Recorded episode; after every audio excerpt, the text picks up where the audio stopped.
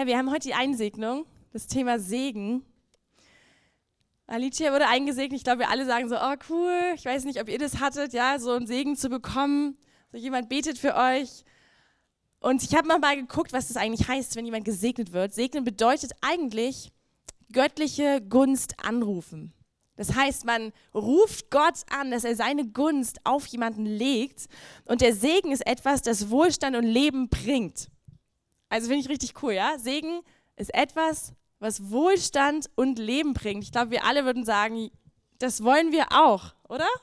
Nicht nur Alicia, wir alle wollen diesen Segen. Also wir sind nicht 14 mehr, aber spielt ja keine Rolle, oder? Wir wollen trotzdem diesen Segen von Gott.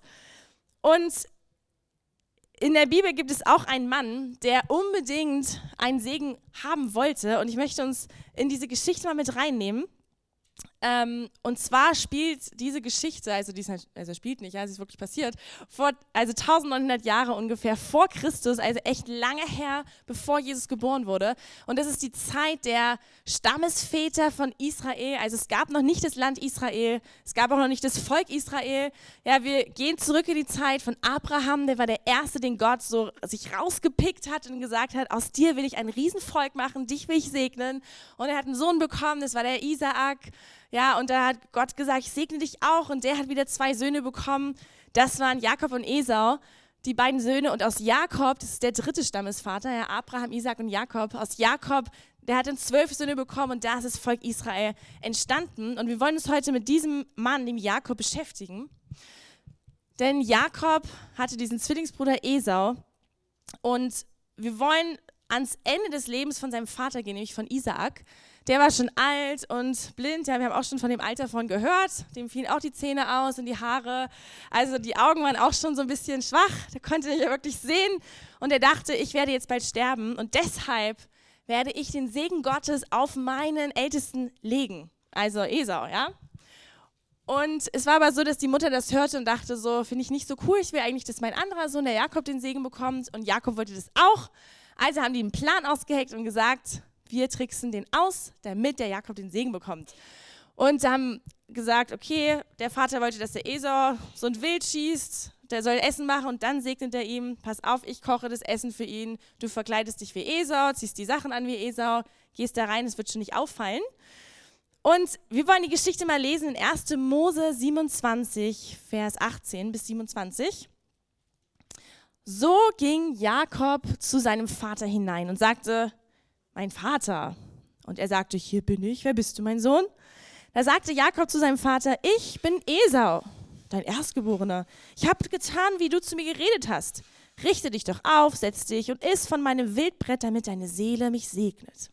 Isaac aber sagte zu seinem Sohn, wie hast du es denn so schnell gefunden, mein Sohn? Er sagte, weil der Herr, dein Gott, es mir begegnen ließ.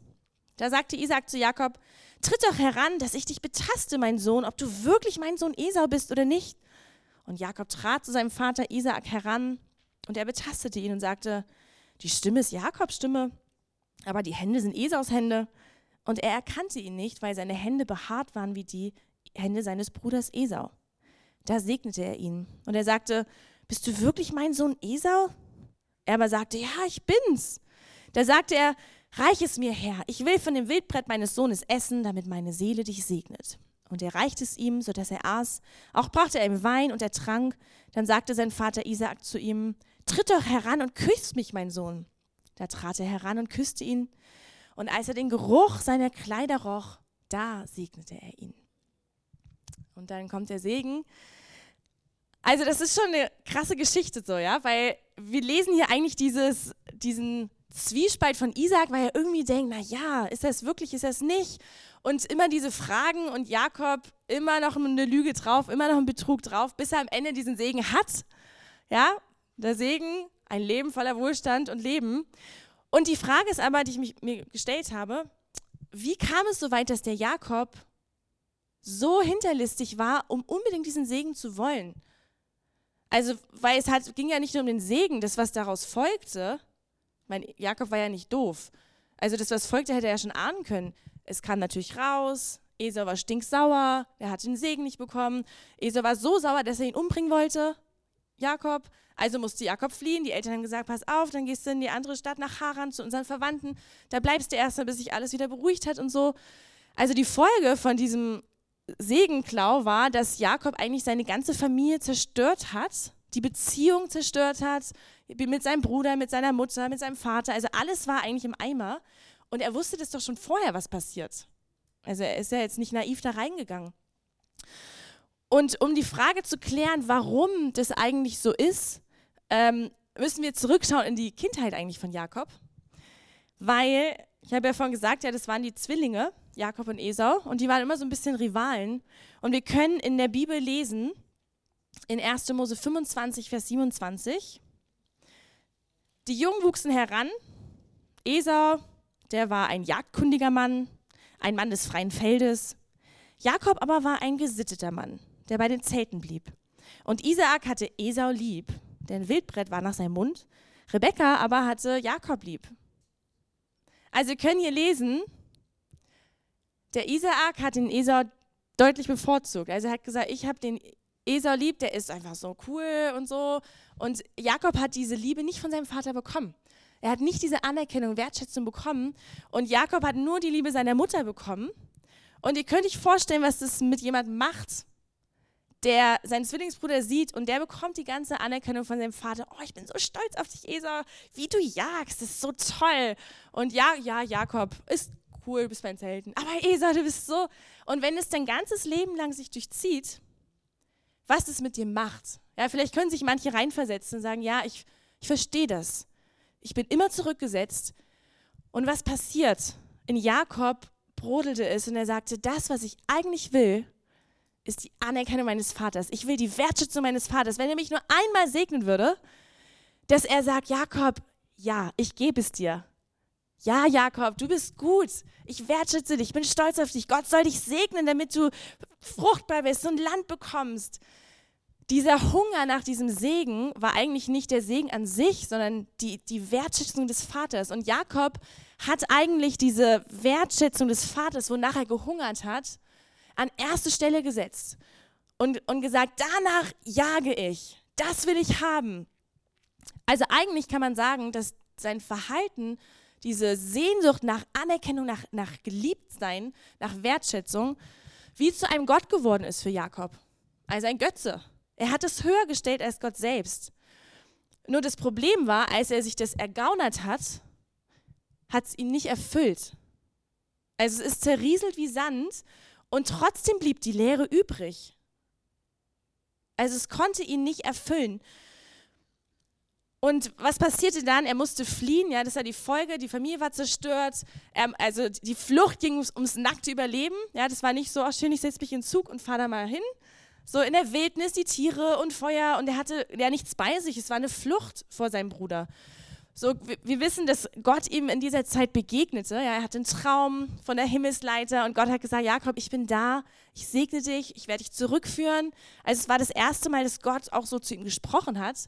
Und irgendwie stolperte er aber weiter in seinem Leben.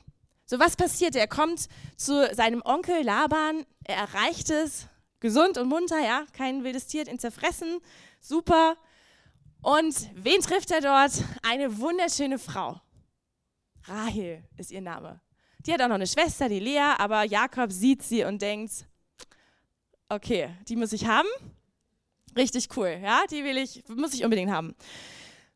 Und der Jakob, der ist nicht nur so, ja, die will ich heiraten, sondern da ist noch mehr. Er ist eigentlich überwältigt von seinen Gefühlen. Er ist überwältigt wenn er die Rahel sieht. Und lasst uns mal angucken, was hier eigentlich drin steht. Wir erinnern uns, es ist ungefähr 1900 vor Christus, ja? Also es ist nicht heute. Es ist auch kein Roman und Film, sondern also alte Zeit, ja? Orient damals, Zelte und so, arrangierte Ehen und alles so, ja? Okay, 1. Mose 29, Vers 17 bis 21.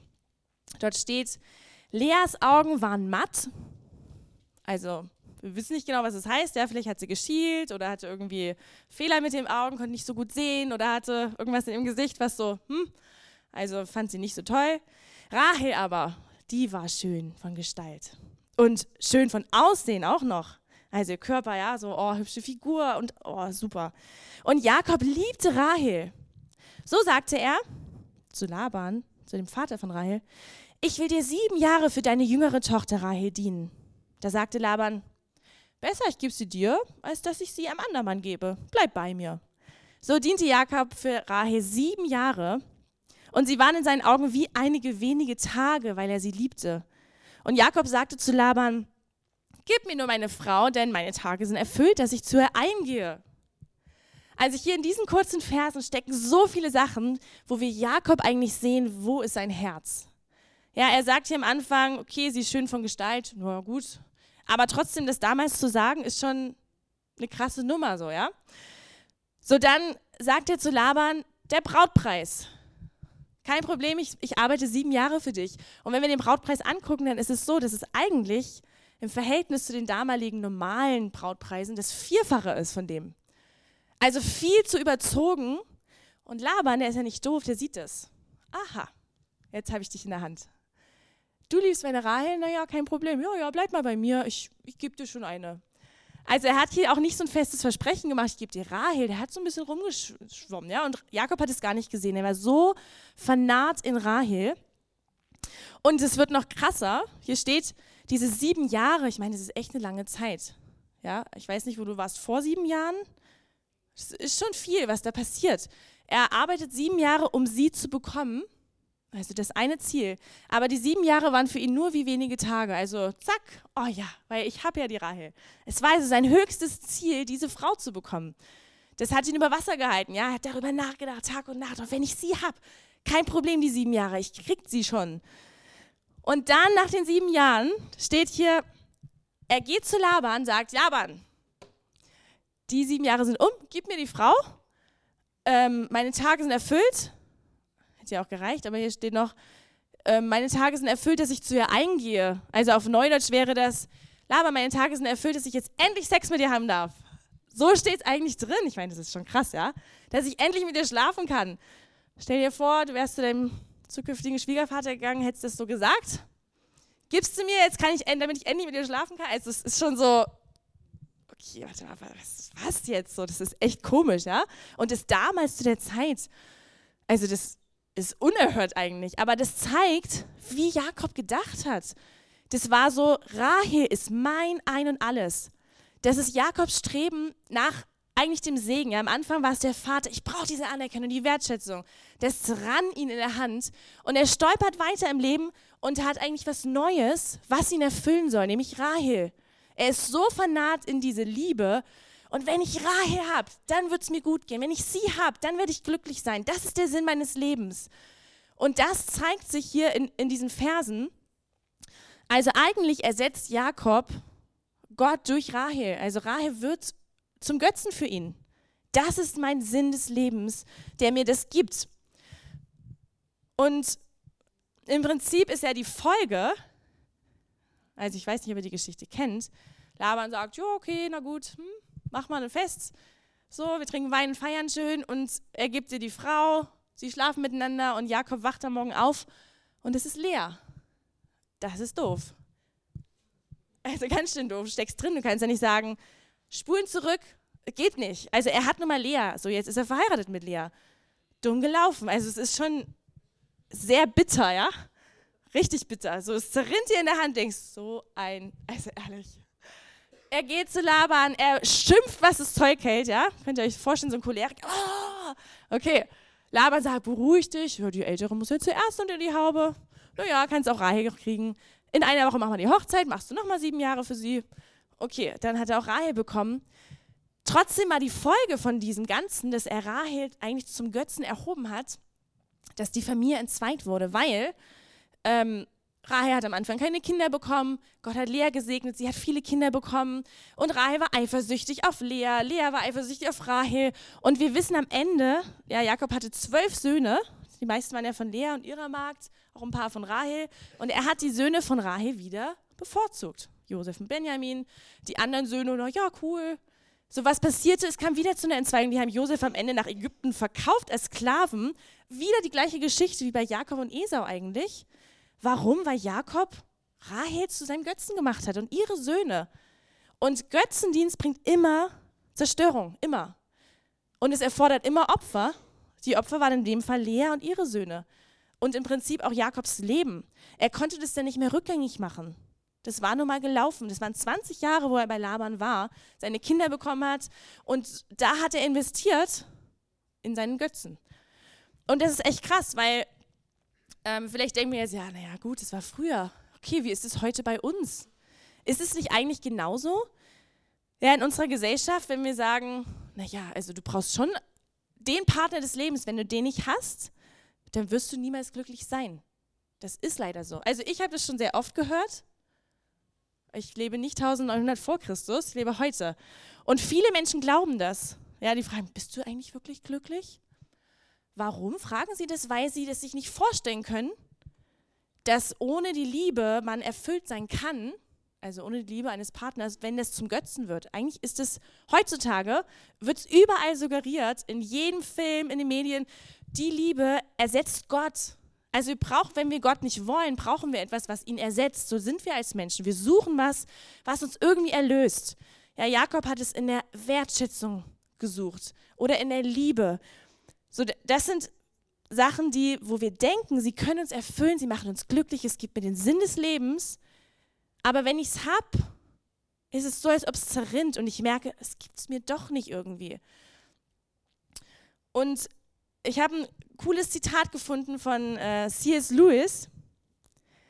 Der hat gesagt in, in seinem Buch, Pardon, ich bin Christ, hat er geschrieben, hätten wir gelernt, richtig in unseren Herzen zu lesen, dann wüssten wir, dass in uns ein Verlangen, ein heftiges Verlangen ist, das durch nichts in der Welt gestillt werden kann. Es gibt vieles auf dieser Erde, das ihm gerecht zu werden scheint, aber es bleibt immer ein Rest von Enttäuschung. Die Sehnsucht, die uns ergreift, wenn wir uns zum ersten Mal verlieben, wenn wir an ferne Länder denken oder am Anfang eines interessanten Studiums stehen, wird durch keine Ehe, keine Reise und kein Studium wirklich gestillt.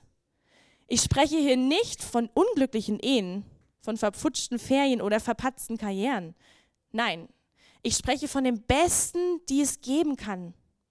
Da war etwas und im ersten Erwachen der Sehnsucht wollten wir danach greifen und es festhalten. Doch immer wieder entgleitet es unseren Händen. Ich denke, jedermann weiß aus eigener Erfahrung, wovon ich rede.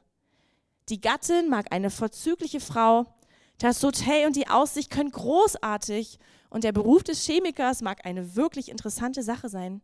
Und trotzdem haben wir das Gefühl, dass etwas fehlt. Finde ich ganz krass, wie er das auf den Punkt bringt. So dieses Bild, wir, wir wollen es greifen und denken, das macht uns glücklich, das erfüllt uns. Und es zerrinnt uns in der Hand. Wir denken, wieso kann ich es nicht festhalten? Es zerrinnt uns. Warum? Weil Gott uns geschaffen hat und Gott der einzige Gott von uns sein möchte. Kein anderer Götze in dieser Welt kann uns das geben, wozu wir geschaffen sind. Und mein zweiter Punkt ist, dass es uns betrifft. Was ist unser Streben nach Segen? Was heißt das? Und wenn wir jetzt überlegen, okay, was heißt eigentlich Götzenverehrung, wenn wir Götzen haben in unserem Leben? Vielleicht sind wir noch so, naja, also ich glaube ich nicht, aber okay, lass uns mal schauen. Ähm, das erste ist, dass die Götzen geliebt werden. Das heißt, es beschäftigt einen. Es sind Gedanken, Tagträume. Man, man ähm, beschäftigt sich innerlich die ganze Zeit. Aber wenn man zur Ruhe kommt, kommen die Gedanken, oh, dann bin ich glücklich, wenn ich das habe. Man vertraut den Götzen. Das heißt, die Götzen geben einem das Gefühl, das Leben habe ich im Griff. Also wenn ich die Liebe habe, dann habe ich das Leben im Griff. Es gibt mir Sicherheit.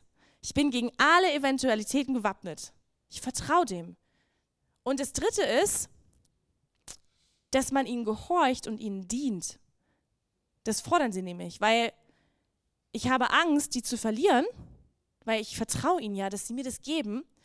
So bei Jakob, ja, ich vertraue, sie werden mir die Sicherheit geben und deshalb muss ich ihnen dienen. Sie erfordern Opfer, heißt, ich muss mich ihnen unterordnen, ich muss das tun, was sie mir sagen. Jakob hat ihnen gedient, indem er bei, bei seinem Vater so weit ging, dass er ihn sogar betrogen hat. Er hat gesagt, ich muss das haben, ist egal, andere aus dem Weg, ich muss das haben. Ich ordne mich eigentlich ihnen unter, um sie zu bekommen, weil ich durch sie eigentlich nur bedeutsam werden kann. Ja, man will ihren Segen über alles. Und Götzen kann man sagen, sind alle Dinge, die wir über Gott stellen.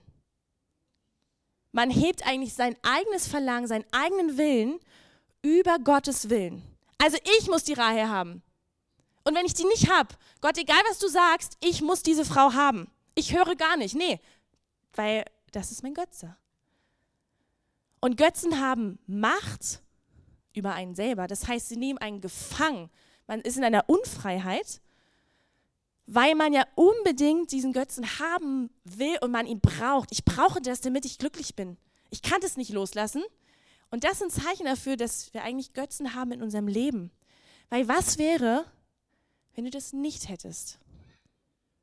Wärst du denn sauer und sagst, aber ich brauche das? Wirklich? Du brauchst es, um glücklich zu sein? Du brauchst es, um eine Bedeutung zu haben im Leben? Das ist Götzendienst. Also es ist schon ganz schön krass, ja. Was heißt es? Was Jesus sagt in Lukas 14, 26, hey, wenn jemand zu mir kommt und er hasst nicht seinen Vater und die Mutter und die Frau und die Kinder und die Brüder und Schwestern, dazu aber auch sein eigenes Leben, so kann er nicht mein Jünger sein. Und wer nicht sein Kreuz trägt und mir nachkommt, kann nicht mein Jünger sein. Also er sagt nicht, jetzt hasse alle Menschen. Gott sagt auch nicht, ihr müsst euch jetzt alle trennen, ich will nicht, dass irgendeine Liebe da ist. Darum geht es ja nicht. Natürlich soll man heiraten. Ne? Jakob hätte Rahel auch heiraten können, natürlich. Oder er, natürlich ist es richtig, dass er sagt, ich brauche die Wertschätzung meines Vaters. Aber setzt sich das über Gott? Es geht darum, auch was Jesus hier sagt, dass wir Jesus mehr lieben als die Frau. Mehr lieben als, ich, ich wünsche mir so sehr die Anerkennung meines Vaters, aber Jesus, ich liebe dich mehr. Du bist mir wichtiger.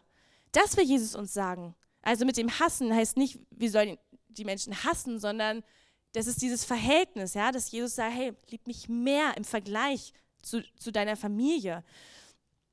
Ähm, so, was können also noch Götzen sein? Wir haben jetzt schon gesagt, Familie, ja, die Liebe zum Kind, äh, Partnerschaft, ja, dass wir sagen, das ist aber das Wichtigste. Wir haben noch andere Beispiele gefunden. Die Liebe zum Land, Nationalstolz, das ist schon krass, ja? Wir können zum Beispiel Jona angucken in der Bibel. Gott hat zu ihm gesagt, du gehst bitte in die Feindesstadt von deinem Feinden, die führen Krieg mit dir, die verschleppen euch, ja, ich weiß das. Du gehst aber trotzdem in die Stadt nach Ninive und sagst denen, kehrt um, Gott hat Gnade mit euch, sonst zerstört Gott euch. Und Jona hat gesagt, nee, nee, nee, nee, nee. Also, mein lieber Gott, ja, du bist gnädig, aber doch nur für uns. Wir sind die Juden, wir sind die Guten, aber mein Land, das zählt höher. Tut mir leid, da bin ich weg in Tarsus, der floh vor Gott. Das war der Götze des Nationalstolzes. Mein Land, also Gott, das geht nicht, das steht schon überall. Das ist echt krass, wenn wir darüber nachdenken, wie schnell auch das geht, wie wir über andere Menschen vielleicht urteilen. vielleicht ist das ein Götze in unserem Leben, Nationalstolz. So, was ist mit Hobby, Sport? Hey, es ist auch gut, dass wir, also auch unser Land lieben, ja, ihr versteht das. Deshalb habe ich die Stelle vorher gebracht. Das heißt nicht, dass wir alles hassen sollen, natürlich nicht. Ja, aber dass wir das im richtigen Verhältnis haben. Wenn ich sage, Sport, es ist so wichtig für mich, ja, aber ist dir das das Wichtigste?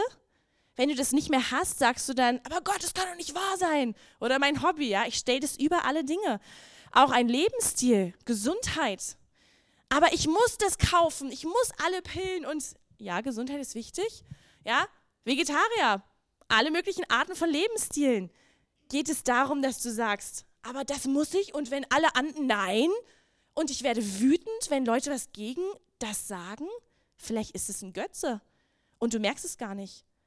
Gott möchte an erster Stelle stehen und wir sollten uns überprüfen, ja, auch die Schöpfung, Tiere. Wir haben so viele Götzen in unserer Welt und ein ganz großer Götze in unserer Gesellschaft ist die Natur, die Umwelt, können wir deutlich sagen. Aber wir müssen doch. Wirklich? Geht es um die Natur oder geht es um Gott? Wenn sie Gott einladen würden, dann wäre Gott das Erste und dann wären so viele Sachen gelöst. Aber die Schöpfung wird zum Gott. Mein Lebensstil wird zum Gott. Aber wir müssen jetzt wirklich, wir müssen auf gesunde Ernährung achten. Und wenn du das nicht machst, dann fliegst du raus, so ungefähr. Hm. Also ja, es ist natürlich wichtig auch, aber ist es unser Gott? Ist, sind die Tiere unsere Götter oder nicht? Genauso Meinungen zählt es auch rein, ja, oder politische Meinungen, die wir vertreten, wenn wir merken, oh, da kommt aber was hoch, wenn du gegen mich bist. Vielleicht ist das ein Anzeichen dafür, dass wir diesen Götzen dienen. kann genauso, ja, Musik. Aber ich muss das machen, ich muss Musiker sein oder keine Ahnung. Also Gefühle, die da aufkommen, wenn man, wenn Gott sagt, bist du bereit, es wegzulegen? Und du sagst, nein. Oh, na dann herzlich willkommen. Das wollen wir eigentlich nicht. Komm, wir arbeiten dran. Lass die Götzen fallen. Ich will dein einziger Gott sein. Religiosität oder Gesetzlichkeit, wenn das mein höchstes Ziel ist, aber ich muss doch dahin gehen. Hm, okay. Ja, also wenn wir in Gesetzlichkeit leben und es über Gott eigentlich stellen und gar nicht mehr Gott begegnen, dann ist es auch ein Götze. Kann genauso sein. Perfektionismus, Selbstmitleid, genauso Bitterkeit, Unvergebenheit, Hass. Aber ich kann dem nicht vergeben. Nein, Gott. Vielleicht ist es ein Götze, dem du dienst und lässt es nicht los, weil Gott sagt, hey, lass los. Nicht hassen. Auch Habsucht, Geld. Also da denken wir vielleicht, ah, ja, da bin ich raus. Geld habe ich doch kein Problem mit. Okay. Ähm, interessant ist nämlich, dass Jesus viel häufiger über Habsucht warnt als vor sexueller Unmoral. Das ist echt krass. Also Jesus sagt zum Beispiel, seht zu und hütet euch vor aller Art oder vor jeder Art von Habsucht. Denn auch wenn jemand Überfluss hat, besteht sein Leben nicht aus seiner Habe. Jetzt sagen wir vielleicht, naja gut, also das Geld liebe ich ja nicht, gebe auch meinen Zehnten, ich opfere doch auch, alles klar, ich bin fein raus. Hm, okay. Wir sollten uns nur hinterfragen, wenn unsere gesamte Gesellschaft dem Materialismus verfallen ist und eigentlich so viel Geiz und Habsucht in unserer Gesellschaft ist, vielleicht färbt es auf uns ab. Mit wem vergleichen wir uns denn? Vergleichen wir uns mit Menschen in Afrika oder Indien und sagen, ah ja, stimmt, uns geht es echt gut. Oder vergleichen wir uns mit Menschen, unseren Nachbarn, unserem Chef, aber der hat doch viel mehr Geld, das finde ich total unfair. Das ist mein Recht. Der verdient 1000 Euro mehr als ich. Das geht gar nicht. Ist das nicht auch Habsucht? Habsucht, sagt Jesus hier, ähm, euer Leben besteht nicht aus der Habe. Es geht also nicht nur um die Liebe zum Geld, sondern auch um die Sorge um den Besitz. Das ist Habsucht. Also Sorge um den Besitz, das ist schon krass. Sel wenn der Selbstwert auf Geld werden oder auf dem Besitz beruhen. Also, was wäre, wenn du deinen Besitz verlierst? Bist du bereit, das Gott zu geben? Oder ist es dir wichtiger, was andere Menschen über dich denken? Wenn ich das nicht mehr habe, mein Haus, mein Grundstück, meine Finanzen, auch die Sicherheiten, aber ich habe doch nur mein Sparkonto. Was wäre, wenn das nicht mehr da wäre? Ist es ein Götze von dir, wo du sagst, aber da baue ich doch mein Leben drauf und Jesus sagt, hüte dich vor aller Art von Habsucht. Geld sollte kein Götze sein, es soll einfach nur ein Zahlungsmittel sein, ja? Und wenn wir merken, ui, okay, eigentlich definiere ich mich schon über Besitz, dann sollten wir sagen, Jesus, komm, setz du dich auf den Thron, ich will das nicht. Und wir kommen auch später noch dazu, wie das geht, ja? Also es heißt, es gibt viele verschiedene offensichtliche Bereiche, wo man vielleicht sagt, ja, okay, das ist der Götze Kind oder Familie, was man so sieht. Aber es gibt auch viele nicht offensichtliche Bereiche, die vielleicht abgedeckt werden, wenn wir jetzt das Thema Geld nehmen. Zum Beispiel Wertschätzung, Anerkennung. Man sagt, ich, ich sehe mich so nach Anerkennung und Wertschätzung und ich, eigentlich ist das mein Götze, der aber nicht offensichtlich ist und der ist der Götze Geld drüber, weil Hauptsache, alle sind freundlich und ich nutze das Geld. Oh komm, und da, oh, du bist so toll. Könnte sein. Oder andere sagen, Macht und Einfluss ist mir das Wichtigste eigentlich darunter und deshalb nutze ich das Geld, damit ich meine Macht erhalten kann. Oder wenn man sagt, mein Körper, meine Seele, mir muss es wirklich gut gehen. Also muss ich kaufen. Ich brauche Geld, damit ich mir Häuser kaufen kann oder damit ich mir Sachen kaufen kann oder Statussymbole, ja, Autos, ähm, keine Ahnung, Öle und was auch immer. Ich sage nicht, dass es falsch ist, aber dass wir uns überprüfen sollten, sind es eigentlich unsere Götzen, die über Gott stehen oder nicht? Ähm, Kontrolle zu haben, können, kann auch ein Götze sein. Ich muss das beherrschen können. Und vielleicht nutze ich Geld dazu. Oder auch Verlangen nach Sicherheit. Also mein höchstes Ziel, ich brauche Sicherheit. Und deshalb brauche ich Geld, damit ich mir ein Sparkonto anlege, ich muss alle Versicherungen zahlen, ich muss das absichern, das absichern. Und wenn ich das Geld nicht mehr hätte, um meine Güte, dann würde ich meine Sicherheit verlieren und eigentlich diene ich der Sicherheit. Und denke, ja, das gibt mir doch Sicherheit. Ja, Gott, du bist natürlich auch da, aber, aber. Natürlich brauchen wir Sicherheiten, ja, aber nicht über Gott. Gott ist unsere höchste Sicherheit. Du kannst krank werden, auch wenn du Pillen schluckst. Du kannst dein Haus verlieren, auch wenn du toll arbeitest. Vielleicht kommt ein Krieg und jemand zerstört dein Haus. Vielleicht kommt ein Dieb und zündet dein Haus an. Es kann alles passieren.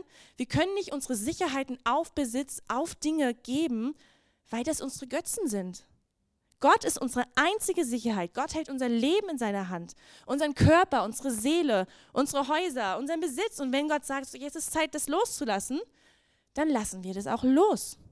Und das zeigt, ob das ein Gott ist oder nicht von uns. Auch Schönheit kann Gott werden. Oh, ich, wirklich, es ist so wichtig, dass ich immer gut aussehe, dass ich mich jung erhalte und so.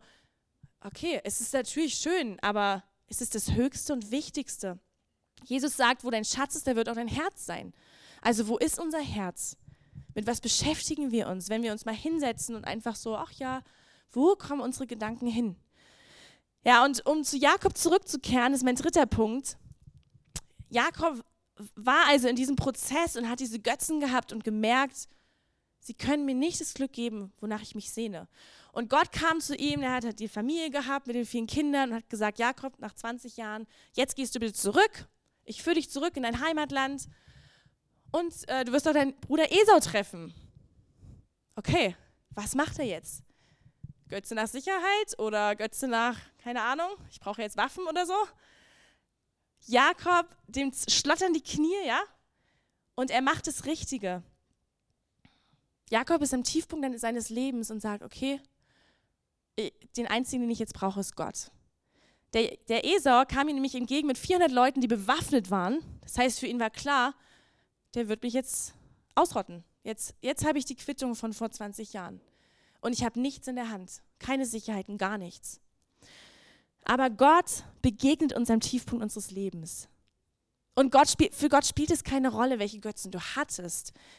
Gott geht es um das Heute. Und wir lesen mal 1. Mose, 5, äh, 1. Mose 32, Vers 25.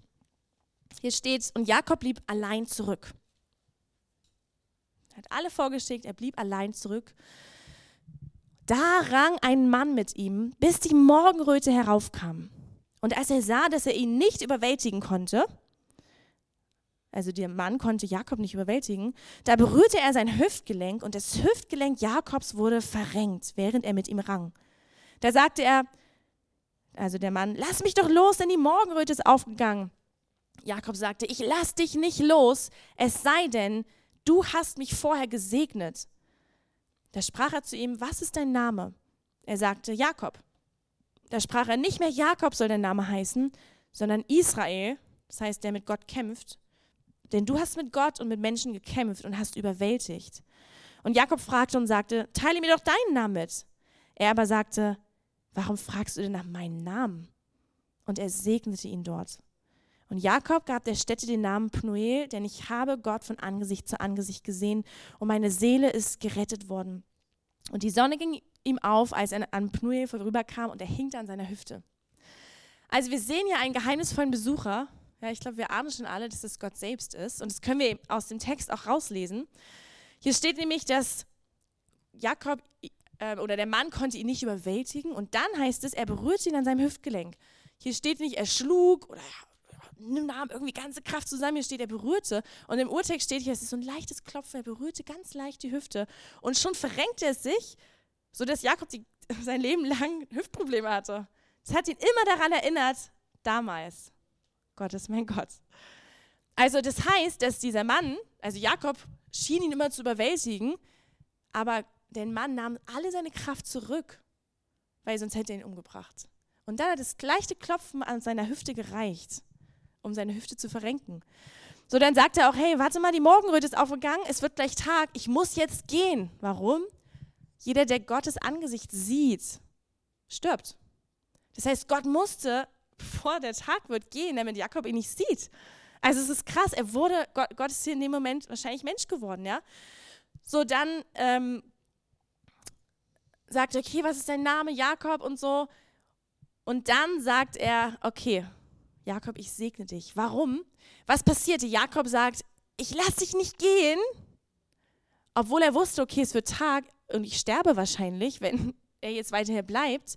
Aber Jakob wusste in diesem Moment, ich habe nach Rahels Liebe gesucht, sie hat mir es nicht gegeben. Ich habe nach dem Segen meines Vaters so lange gehungert, sie hat mir das nicht gegeben, was ich brauchte. Jetzt ist endlich Gott hier. Und das, was ich brauche, ist sein Segen. Denn nur eine Begegnung mit Gott kann mich verändern. Nur eine Begegnung mit Gott kann diese Götzen niederreißen und mir das geben. Ich brauche den Segen Gottes, dass es das auffüllt. Und hier steht, er segnete ihm. Das heißt, er sprach Segen über ihn aus, so wie wir das heute ja, bei, über Elicia gemacht haben. Und ich frage mich, was hat Gott gesagt? Gott kannte sein Leben. Gott kannte seinen Hunger. Und ich habe mich gefragt, ob Gott vielleicht einfach den aaronitischen Segen über ihm gebetet hat und gesagt hat, Jakob, ich segne dich. Keine anderen Götter können ich segnen. Ich segne dich. Jakob, ich behüte dich. Jakob, ich lass mein Angesicht über dir leuchten. Ich bin dir doch gnädig. Ich erhebe mein Angesicht auf dich und ich gebe dir meinen Frieden. Vielleicht sollten wir das auch über uns immer wieder diesen Segen aussprechen. Vielleicht hat Gott aber auch den Segen über ihn ausgesprochen, was er später über Jesus gesagt hat. Hey Jakob, du bist mein geliebter Sohn. Ich habe doch Wohlgefallen an dir. Wieso jagst du den anderen Göttern nach? Hier ist mein Segen über dir. Und das ist echt krass, ja, weil nur Gottes Segen, seine Fülle, uns das geben kann, was wir wirklich suchen. Und später, viele hunderte Jahre später, kam Gott nochmal in Menschengestalt. Er hat sich nochmal schwach gestellt, nicht nur schwach gestellt, sondern er war wirklich schwach am Kreuz und hat gesagt, ich sterbe für dich, damit du meinen Segen für immer bekommen kannst. Den göttlichen Segen für alle Zeit. Ich werde in dir leben und ich will dein Gott sein. Willst du das auch? Öffne dein Herz für, für mich. Nur in Jesus bekommen wir den Segen, den wir wirklich nachjagen. Und ich will zum Schluss ja die Frage stellen, okay, ähm, was machen wir jetzt? Und da möchte ich die Stelle aus Kolosser 3 lesen, Vers 1 bis 5. Der Paulus schreibt hier, wenn ihr nur mit dem Christus auferweckt worden seid, so sucht, was droben ist, wo der Christus ist, sitzend zur Rechten Gottes. Sind auf das, was oben ist und nicht auf das, was auf der Erde ist. Denn ihr seid gestorben, also euer altes Leben, ja, und euer Leben ist nun verborgen mit dem Christus in Gott. Und wenn der Christus, euer Leben, offenbart werden wird, dann werdet auch ihr mit ihm offenbart werden in Herrlichkeit. Tötet nun eure Glieder, die auf der Erde sind. Unzucht, Unreinheit, Leidenschaft, böse Begierde und Habsucht, die Götzendienst ist. Er sagt also, tötet es, reißt es raus. Der erste Punkt ist also, wir müssen diese Götzen einmal entlarven. Wir müssen schauen, okay, wo sind sie? Möchte ich sie ausreißen? Will ich sie kurz und klein schlagen? Okay, Gott, ich komme zu dir. Ich sehe das. Hier diene ich einem Götzen. Aber ich möchte das nicht. Ich reiße ihn raus. Ich nehme es und reiße es aus. Nur das Problem ist, wenn wir an dieser Stelle stehen bleiben, wird er immer wieder nachwachsen. Wir können das nicht alleine. So soll wir uns auch anstrengen, wir können nicht aus eigener Willenskraft es komplett schaffen. Wir reißen es vielleicht heute aus und morgen wächst es nach. Und deshalb sagt Paulus hier, sind auf das, was oben ist. Wir brauchen die Begegnung mit Gott. Wir brauchen es, dass Gott diese Götzen ersetzt. Gott soll zu unserem Gott sein und werden, sodass die anderen Götzen darunter sind. Und das passiert auch nicht durch Willenskraft, sondern indem Gott uns füllt, indem wir sagen, okay Gott, ich habe Probleme mit Habsucht. Ja, vielleicht hm, bin ich da echt so. Dann studiere, wie Gott ist. Suche seine Gnade in der Bibel. Und es nicht nur einen Tag, sondern geh in diese Wahrheiten rein. Sag Gott, offenbare du dich mir. Wie bist du wirklich? Ich möchte, dass du mich erfüllst mit deiner Wahrheit, mit deinem Wort. In Gebet, Herr, vielleicht sagst du, okay, ich nehme Zeit und komme Donnerstag oder Dienstag zu Raum für Gott. Ich brauche Gottes Wort in meinem Leben, dass es diese Götzen ersetzt. Ich brauche den Segen von Gott, sodass ich mit Gott ringe. Gott, Jakob hat den, die ganze Nacht gerungen. Es ist nicht ein Moment und ich bin frei. Es ist ein Ringen. Gott, komm. Und wisst ihr, wir werden niemals an unser Ende kommen und sagen, ja, wir sind jetzt frei. Wir haben immer wieder Probleme, weil jede Sünde hat die Ursache im Götzendienst, dass wir unser Verlangen über Gott stellen. Aber dazu kam Jesus, dazu ist seine Gnade da. Wir sagen, Jesus, ich komme zu dir. Komm, füll du mich, zeig du mir die Wahrheit. Ich bitte dich um Vergebung. Erfüll du mich. Ja, und vielleicht bist du hier und sagst, ich, ich weiß nicht, wie ich noch Götzen entlarven kann. Ich habe mal vier Punkte mitgebracht. Ähm, die hat der Timothy Keller in einem Buch geschrieben. Es ist nicht alles Gott, was glänzt. Vielleicht wollt ihr das lesen, das ist echt ein sehr inspirierendes Buch. Er hat gesagt, Götzen können Tagträume sein, wenn du dich hinsetzt und immer wieder kommen diese Gedanken. Danach suche ich, danach strebe ich. Und es erfüllt dich, nicht ein oder zweimal, sondern diese Regelmäßigkeit. Oder zweitens, wie ist dein Umgang mit Geld? Wofür gibst du so viel Geld aus, dass es dir nichts ausmacht? Oder drittens, was ist mit unerhörten Gebeten, mit enttäuschten Hoffnungen? Wie sind deine Gefühle da? Kocht es in dir? Bist du wütend auf Gott? Das kann auch ein Zeichen sein. Oder deine heftigsten Gefühle, wo sind Verletzungen? Wieso reagiere ich so zornig an der Stelle? Wo sind meine Ängste, meine Verzweiflung, Selbstmitleid? Das können Anzeichen dafür sein, dass wir Götzen haben. So lasst uns doch wirklich vor Gottes Thron kommen. Wir wollen jetzt gleich das Abendmahl nehmen. Ich glaube, dass es echt eine Zeit ist, wo wir Gott unser Herz hinlegen. Und vielleicht sind Sachen bei dir aufgesprungen, wo du sagst, ja, ich sehe das. Dann bekenne das und lad den Heiligen Geist ein, dass er dich erfüllt mit seiner Wahrheit, Tag für Tag für Tag. So, Jesus, wir danken dir dafür, dass du unser Gott bist.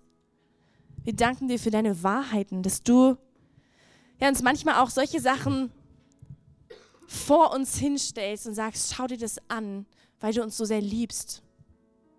Weil du willst, dass es uns gut geht und dass wir nicht unser Leben verschwenden mit irgendwelchen Götzen, denen wir nachjagen. Und Jesus, wir laden dich ein, komm, Heiliger Geist, und öffne unsere Augen Verändere uns. Wir, sagen, wir wollen, dass du unser einziger Gott bist. Wir wollen dich lieben von ganzem Herzen, mit unserer ganzen Seele, mit unserem ganzen Verstand, mit all unserer Kraft. Komm und hilf du uns, verändere unsere Herzen. Wir reißen die Götzen ein und wir sagen, Gott, ersetze du diese Götzen mit deiner göttlichen Liebe, mit deinem übernatürlichen Segen.